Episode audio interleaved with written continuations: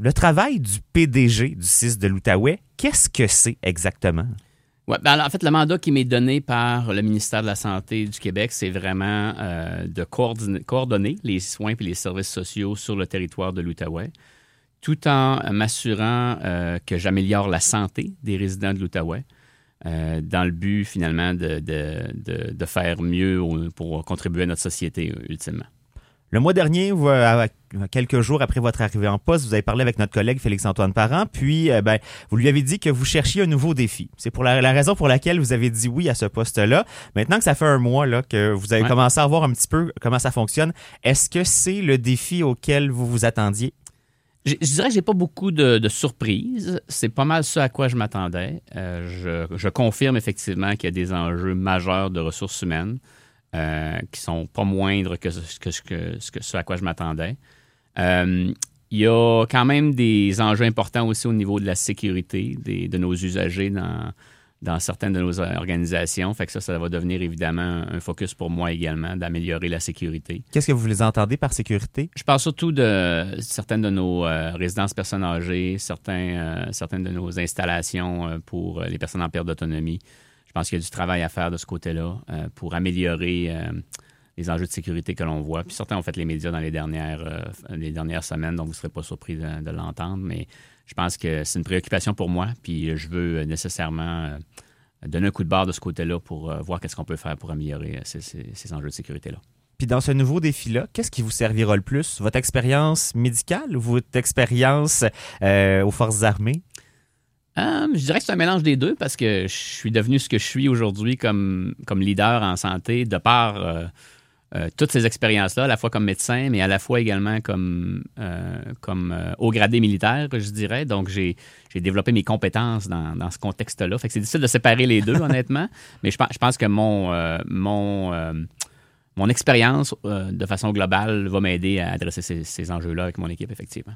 Là, vous êtes en visite, donc physiquement dans la vallée de la Gatineau, vous venez voir les installations. Ça permet quoi, des visites comme celle-là de la part du PDG du 6 de l'Outaouais? Bien, d'abord, c'est important pour moi parce que ça me permet de communiquer avec mes employés sur le terrain, euh, une partie de ma vision, en fait, puis euh, c'est quoi mon rôle, un peu, de les soutenir du mieux que je peux, d'entendre aussi de, de, leur bouche directement, en fait, c'est quoi les enjeux qu'ils vivent au quotidien, puis comment je peux les, les adresser.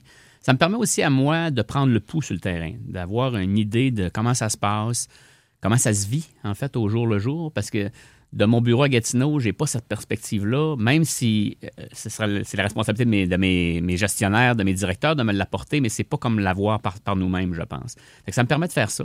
Ça me permet aussi, en plus, de connecter avec des partenaires locaux qui sont pas partie du CIS, mais qui évidemment sont, sont importants pour nous, incluant nos élus euh, locaux. Mhm. Donc, j'ai eu la chance hier de rencontrer le, les élus de, la vallée avec la préfète.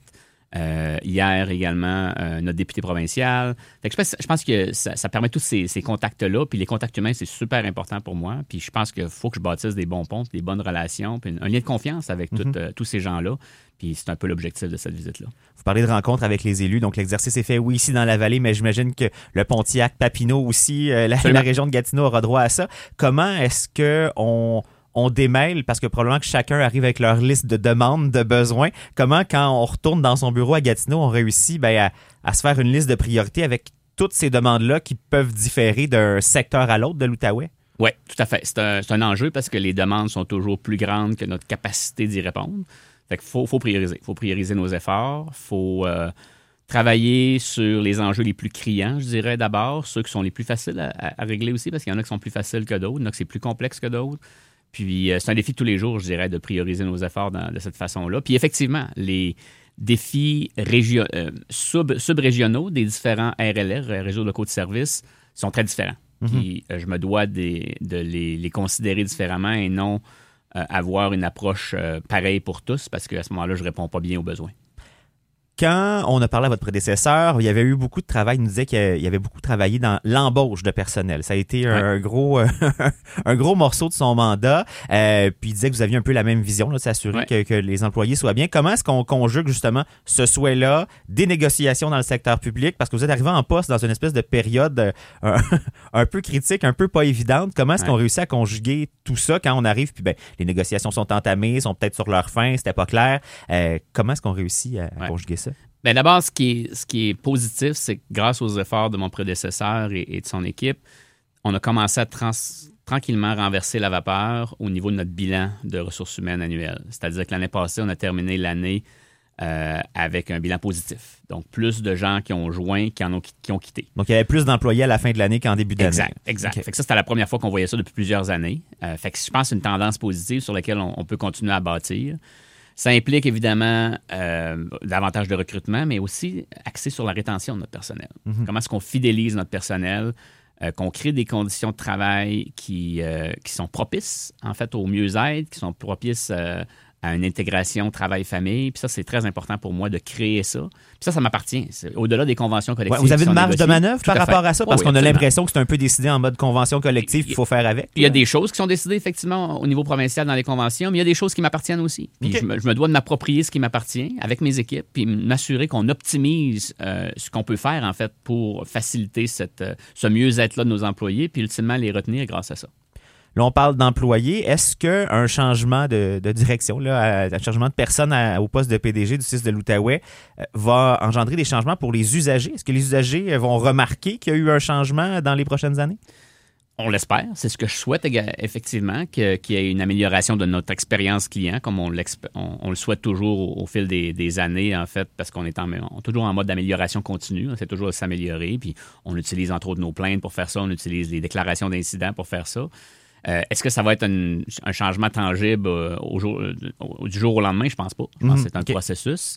Euh, Donc, si on la... prend un Polaroid aujourd'hui, un Polaroid dans trois ans, on devrait voir des différences. C'est ce que je souhaite. C'est ce okay. que je souhaite de tout mon cœur. Puis je, je, mets les efforts pour, pour ça avec mon équipe. Puis je pense qu'on se doit de le faire. Puis on a des mécanismes comme celui de notre, agrémentation, notre accréditation, entre autres avec Agrément Canada, qui nous permet de, de toujours tenter de s'améliorer de ce côté-là. Donc, eux vous évaluent, dans le fond, c'est ouais. un peu ça. Ils font un bulletin, ouais. puis vous savez ce que vous avez à travailler? Exact. Ils nous font un bulletin, puis ils nous font des recommandations pour nous aider à continuer à cheminer dans ce sens-là. Puis on a plusieurs euh, euh, façons de sonder également nos, usagers euh, dans tous les services de façon à, recevoir leur rétroaction pour être capable d'améliorer nos services en fonction de ça. Là, on parle d'amélioration. Est-ce qu'on peut s'attendre à des services supplémentaires dans la vallée dans les prochaines années? Est-ce que ça fait partie de votre liste de priorités, de trucs sur lesquels vous travaillez? C'est sûr que je me dois d'abord de consolider les services qui sont déjà en place, parce que certains sont très fragiles. Mm -hmm. on, on, parle de nos, euh, nos, capacités chirurgicales, entre autres, nos blocs d'opération, on parle de nos salles d'urgence. Fait que je me dois d'abord de consolider ça parce que c'est la base. Par la suite, ben, on, on pourra voir qu'est-ce qu'on peut développer de nouveau. Je pense qu'on n'est pas en position de développer beaucoup trop de nouveaux actuellement parce qu'on on est tellement serré au niveau de nos ressources humaines que je me dois d'abord de consolider. Ben, Monsieur Marc Bilodeau, je vous souhaite un, un bon mandat. D'abord, une bonne visite dans la vallée de la Gatineau, puis ben, vous repassez quand vous voulez. Merci beaucoup, c'est un plaisir.